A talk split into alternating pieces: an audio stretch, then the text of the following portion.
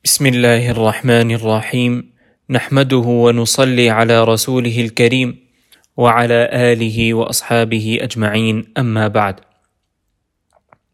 Dice Allah Altísimo en Surah At-Tawbah, en la Sura del Arrepentimiento, لقد جاءكم رسول من أنفسكم عزيز عليه ما عنتم حريص عليكم بالمؤمنين رؤوف رحيم Se les ha presentado un mensajero de entre ustedes mismos. Se apena por sus adversidades, se preocupa y desea que alcancen el bien, y es compasivo y misericordioso con los creyentes.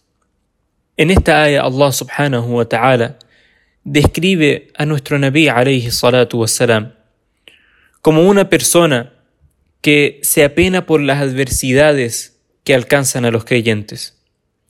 Se preocupa por ellos y desea que siempre alcancen el bien. Estas eran de las cualidades hermosas que tenía nuestro profeta Muhammad sallallahu alayhi wasallam. A pesar de que él mismo sallallahu alayhi wasallam pasó por un sinfín de dificultades y adversidades. Aún así, le dolía las adversidades y las dificultades que ocurrían sus compañeros. Y eso en muchos aspectos de su vida. Y está presente y se manifiesta en muchos episodios de la vida de nuestro profeta Muhammad sallallahu alayhi wasallam. El profeta Muhammad sallallahu alayhi wasallam fue enviado por Allah subhanahu wa ta'ala para propagar el din, ¿cierto? Para enseñarle a la gente la religión, para transmitir el mensaje de Allah subhanahu wa ta'ala. Era el encargado de explicarle a su comunidad lo que Allah subhanahu wa ta'ala quería de ellos. Era el encargado de enseñarle a la gente la manera de adorar a Allah subhanahu wa ta'ala.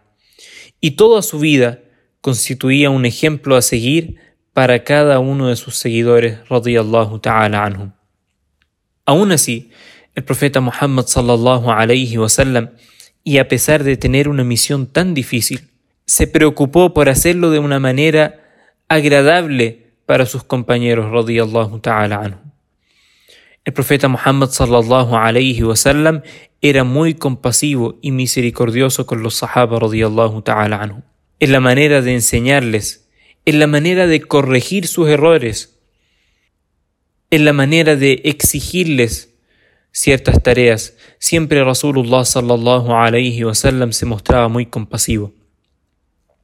Se mostraba también compasivo con ellos a la hora de exigirles algo en el din. Le pedía siempre a Allah subhanahu wa ta'ala que facilitara todo para su umma. Por eso encontramos en narraciones auténticas varios ejemplos de este tema está el hadith donde Rasulullah sallallahu alayhi wasallam mencionaba que a veces tenía ganas de alargar su salah. El profeta Muhammad sallallahu alayhi wasallam, por supuesto, era la persona que mejor hacía el salah y mejor recitaba el Corán y reflexionaba acerca de sus significados. Podemos imaginar cuánto disfrutaba nuestro profeta Muhammad sallallahu alayhi wasallam de su salah cuando él mismo era quien decía, la frescura de mis ojos está en el salah. A veces quería alargar su salah, quería prolongar su recitación, pero escuchaba el llanto de un niño y pensaba, ¿qué es lo que estará sintiendo la madre de este niño ahora, de este bebé? Y entonces decidía cortar su salah y terminarlo rápidamente para que esta madre no se afligiera. Esta era la compasión de nuestro profeta Muhammad sallallahu alayhi wasallam.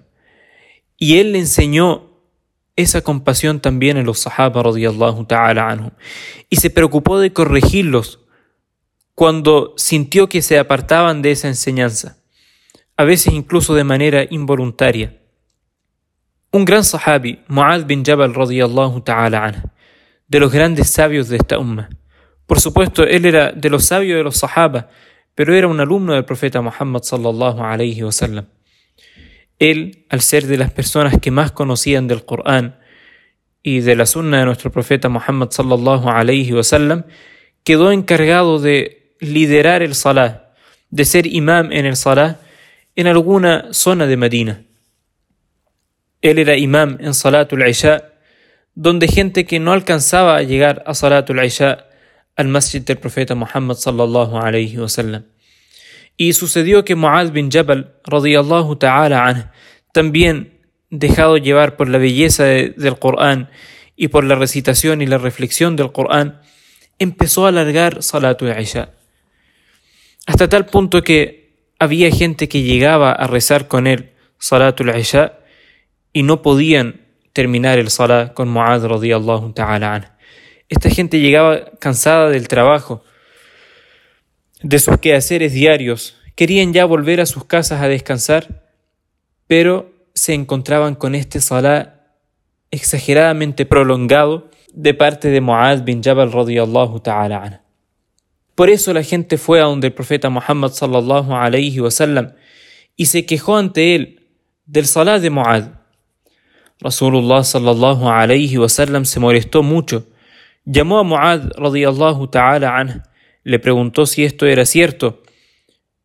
Y al responder él afirmativamente, nuestro profeta Muhammad sallallahu alayhi wasallam le dijo: ¿Afattanun anta ya Mu'adh?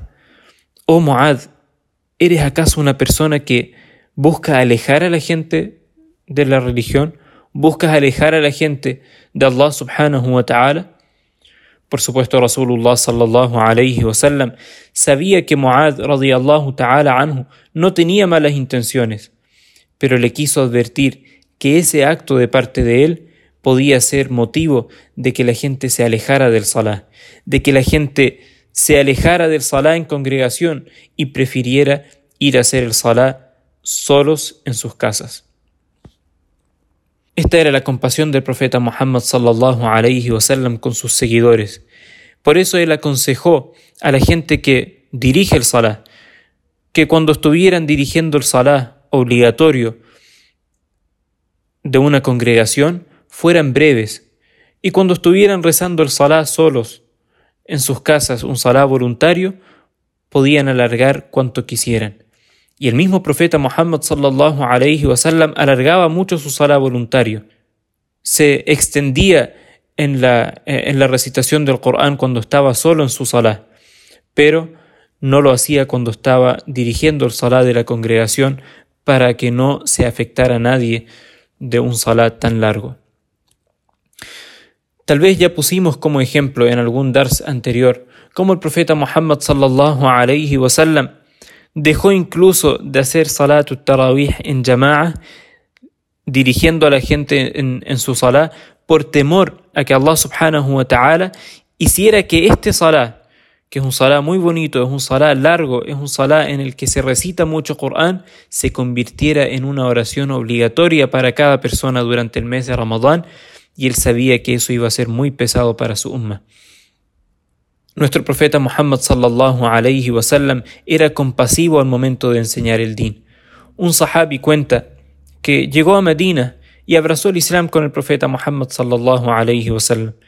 Y una de las cosas que aprendió era que cuando una persona estornudaba y decía Alhamdulillah, la gente debía responder con Yarhamukumullah. Y fue una de las primeras cosas que aprendió. Y cuando estaba en el salat estaban todos en jama'a con el profeta Muhammad sallallahu alayhi wasallam, alguien de la jama'a estornudó. Y este sahabi le dijo, Yarhamukumullah. Y se dio cuenta como hubo una sensación de incomodidad en toda la congregación. Y él se sintió ofendido y preguntó, ¿por qué todos eh, me dirigen esa mirada? ¿Por qué nadie me responde? Y después, como nadie le contestó, él continuó con su salah. Al terminar el Salah, Rasulullah sallallahu alayhi wasallam lo llamó y le explicó amablemente que el Salah no es una instancia para conversar, ni siquiera para responder el dua de otra persona, sino que es un momento de conversación con Allah subhanahu wa ta'ala y un momento en que debemos priorizar la concentración completa. Este sahabi dijo, por Allah, nunca vi un maestro tan compasivo y misericordioso como el profeta Muhammad sallallahu alayhi. Por lo tanto, la compasión y la misericordia eran dos de las cualidades importantes que tenía nuestro profeta Muhammad sallallahu alayhi. Y por eso le pedimos a Allah subhanahu wa que nos conceda también a nosotros estas cualidades. Estamos en el mes de Ramadán, un mes de paciencia, un mes de ayuno, un mes a veces donde tal vez a veces el hambre o la sed nos pueden llevar a no controlar nuestros impulsos y a actuar de una mala manera, siendo que el ayuno viene precisamente a enseñarnos la paciencia y todo lo que está relacionado con la compasión y la misericordia. Quiera Allah subhanahu wa ta'ala concedernos a nosotros también estas cualidades. Amin wa akhiru da'wana an alhamdulillahi rabbil alamin. Wassalamu alaikum wa rahmatullahi wa barakatuh.